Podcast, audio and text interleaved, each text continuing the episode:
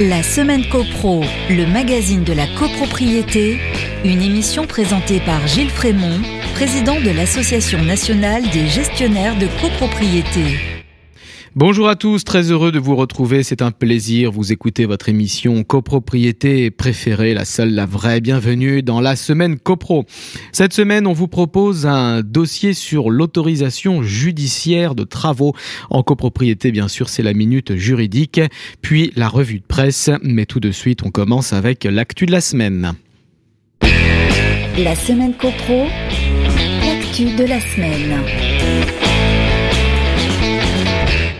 L'actu de la semaine, euh, l'AG 100% vote par correspondance spécial Covid est de retour sur vos écrans jusqu'au 31 juillet 2022. Attention, cette assemblée sans figurant ne peut être projetée par le syndic que si l'AG 100% visio, visioconférence n'est pas possible techniquement et après accord, pardon, avis du conseil syndical. L'AG 100% VPC, autrement dit les heures à dépouiller les milliers de formulaires, est comprise dans le forfait annuel du syndic précision superflue de la loi, mais qui contentera les associations puisque le contrat type tout sauf du syndic antérieur à la création du VPC n'a jamais prévu cette prestation supplémentaire dans les honoraires particuliers du syndic. Justement, faudra qu'on en reparle un jour. Sinon, la règle des 15% pour les pouvoirs revient également.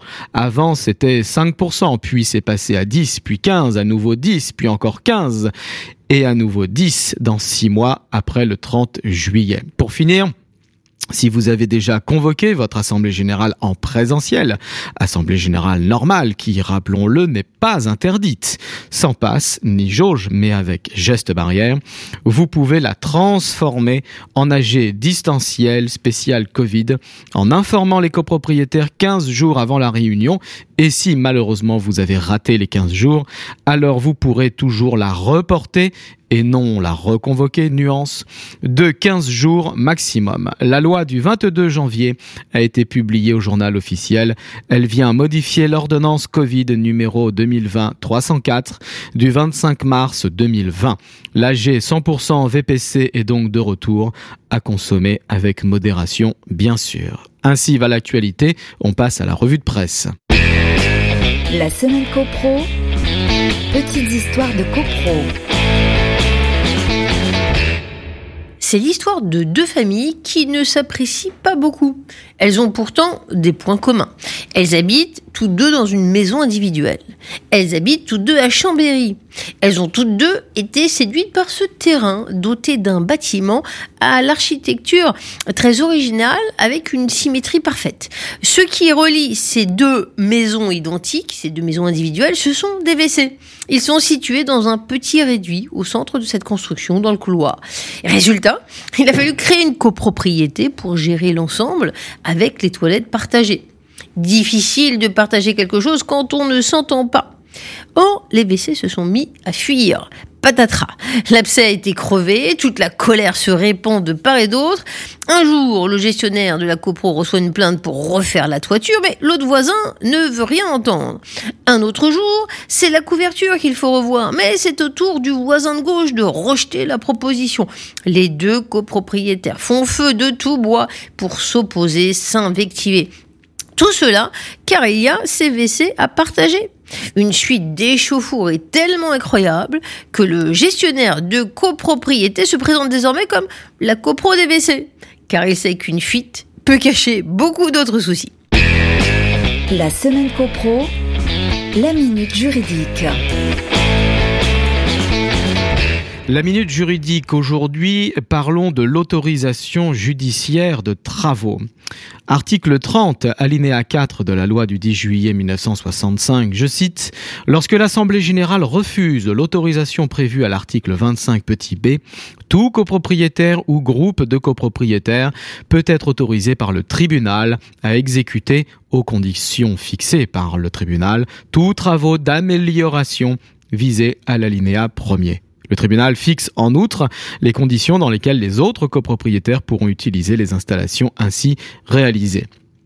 Lorsqu'il est possible d'en réserver l'usage à ceux des copropriétaires qui les ont exécutés, les autres copropriétaires ne pourront être autorisés à les utiliser qu'en versant leur cote-part du coût de ces installations, évalué à la date où cette faculté est exercée. Fin de citation. L'autorisation judiciaire de travaux. De quoi parle-t-on exactement? De quels travaux s'agit-il? Qui peut y recourir? Et dans quelles conditions? On fait le point. Tout d'abord, de quels travaux s'agit-il? Les travaux dont s'agit sont ceux que l'Assemblée est appelée à autoriser dans le cadre de l'article 25 petit b, c'est-à-dire des travaux affectant les parties communes de l'immeuble. Par définition, ce sont donc des travaux exécutés aux frais exclusifs d'un copropriétaire ou d'un groupe de copropriétaires. Ces travaux ne doivent entraîner aucune aliénation de parties communes, Sinon, il devrait être autorisé à la majorité de l'article 26, sans recours possible, au tribunal en cas de refus éventuel. Pour le cas particulier de l'ascenseur, il a été jugé que le fait que l'installation d'un ascenseur implique une emprise sur les parties communes n'entraînait aucune appropriation, mais constituait simplement une modification de leur usage dans un intérêt commun, puisqu'il était susceptible de bénéficier à tous les copropriétaires. En outre, plusieurs conditions doivent être réunies. Les travaux doivent être conformes à la destination de l'immeuble et ne pas porter atteinte aux droits des autres copropriétaires. Sans quoi, ils devraient être autorisés à l'unanimité et la possibilité de solliciter une autorisation judiciaire serait donc exclue. Par exemple, l'autorisation doit être refusée si les travaux portent atteinte à l'esthétique de l'immeuble. Ou encore si, par exemple, les travaux de création au rez-de-chaussée d'un immeuble d'une surface commerciale destinée à recevoir du public entraînent le classement de l'immeuble dans la catégorie des immeubles de grande hauteur, IGH, ce qui modifie sa destination. L'autorisation doit être également refusée si les travaux portent atteinte au droit de jouissance exclusif du propriétaire d'un lot. Pour bénéficier de l'autorisation judiciaire, il doit s'agir en outre de travaux d'amélioration, nous dit la loi. La jurisprudence n'exige pas que cette amélioration concerne les parties communes et bénéficie à l'ensemble des copropriétaires. Ainsi, par exemple, lorsqu'un copropriétaire demande à être autorisé à effectuer des branchements sur les canalisations d'arrivée d'eau et d'évacuation des eaux usées communes, la copropriété ne pouvant dans ce cas, pour refuser son autorisation, tirer argument de la vétusté de ces canalisations, à laquelle il lui incombe de porter remède. De même, lorsqu'un copropriétaire demande à installer une chaise élévatrice dans la cage d'escalier ou à modifier, pour les besoins de son exploitation, un conduit d'extraction des gaz brûlés. De même, lorsqu'un copropriétaire demande l'autorisation de poser une enseigne, commerciale ou d'ouvrir un mur pour mettre en communication deux magasins exploités par lui ou de relier deux lots qui lui appartiennent à deux étages différents par un conduit d'alimentation en eau. De même encore, lorsqu'un copropriétaire entend faire des travaux pour permettre l'accès du sixième étage au palier du cinquième desservi par l'ascenseur, ce qui a pour effet de valoriser le sixième étage ou qu'il veut procéder à la fermeture de son balcon ou installer un climatiseur dans un logement situé sous le toit. En revanche, une autorisation de débranchement du chauffage collectif ne pourrait être donnée car elle aurait pour effet de déséquilibrer le système de chauffage. De même, il n'y a pas d'amélioration lorsqu'un copropriétaire demande à mettre en place une minuterie destinée à maintenir allumé le hall d'entrée de l'immeuble pendant 24 heures, du vendredi soir au samedi soir, pour des raisons religieuses. Le point de savoir si les travaux envisagés constituent ou non une amélioration est souverainement apprécié par les juges du fond. Voyons maintenant quelles sont les conditions de la saisine du tribunal. Point très important, les travaux ne doivent pas avoir été déjà entrepris. En effet, la saisine du tribunal ne peut plus intervenir à partir du moment où, de sa propre autorité et sans avoir obtenu l'autorisation du syndicat, un copropriétaire a entrepris d'effectuer les travaux. Il en est de même lorsqu'il a outrepassé les termes de l'autorisation qui lui avait été accordée. Cette condition est appliquée avec vigueur pour éviter que la copropriété ne soit mise devant le fait accompli. Ainsi, la demande d'autorisation judiciaire est irrecevable après exécution de travaux non autorisés, même si le refus d'autoriser opposé par l'Assemblée a été jugé abusif.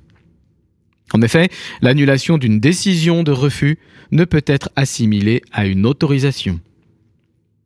Cependant, le copropriétaire concerné peut, après avoir remis l'immeuble en état, former une nouvelle demande d'autorisation judiciaire. Pour pouvoir saisir le tribunal, la demande doit avoir été refusée par l'Assemblée. À ce propos, il a été jugé que l'Assemblée n'était pas tenue de motiver son refus. Elle peut tout à fait fournir ses motifs a posteriori devant le juge. À noter qu'une simple décision d'ajournement de l'examen de la demande ne constitue pas un refus.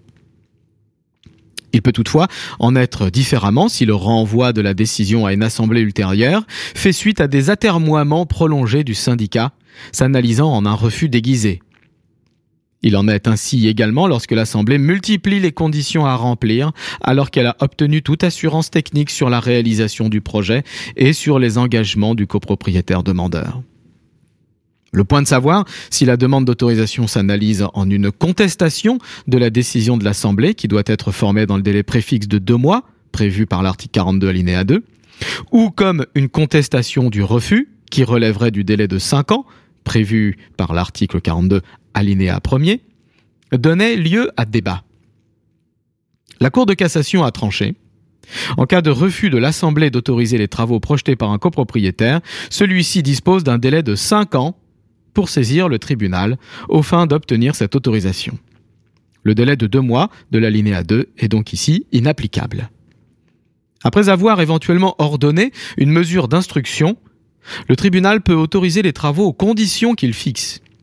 Il pourrait ainsi subordonner son autorisation à l'accomplissement de travaux suggérés par l'expert qu'il a désigné, ou à la condition qu'un projet précis soit soumis à l'architecte de la copropriété qui sera chargé d'en surveiller la réalisation aux frais du demandeur. Le tribunal peut donc autoriser des travaux à des conditions différentes de celles soumises à l'Assemblée. La décision précisera les modalités d'exécution de ces travaux et éventuellement leur incidence éventuelle du point de vue des charges communes. Pour finir, l'article 30 alinéa 4 précise que le tribunal fixe en outre les conditions dans lesquelles les autres copropriétaires pourront utiliser les installations ainsi réalisées. Lorsqu'il est possible d'en réserver l'usage à ceux des copropriétaires qui les ont exécutés, les autres copropriétaires ne pourront être autorisés à les utiliser qu'en versant leur cote-part du coût de ces installations, cote-part évaluée à la date où cette faculté est exercée. En résumé, pour que des travaux puissent être autorisés en justice, il y a donc quatre conditions cumulatives. Premièrement, un refus préalable et définitif de l'Assemblée générale d'autoriser ces travaux. Deuxièmement, que ces travaux entraînent une amélioration de l'immeuble, même si cette amélioration ne profite qu'à un seul copropriétaire. Troisièmement, que ces travaux ne soient pas contraires à la destination de l'immeuble. Et quatrièmement, que ces travaux ne portent pas atteinte aux droits des autres copropriétaires. Un grand merci à tous, merci pour votre écoute, merci pour votre fidélité. Je vous dis à mercredi prochain, 14h sur les ondes de Radio Imo. D'ici là, portez-vous bien et faites de la copro. La semaine copro, le magazine de la copropriété, à réécouter en podcast sur radio.imo et toutes vos.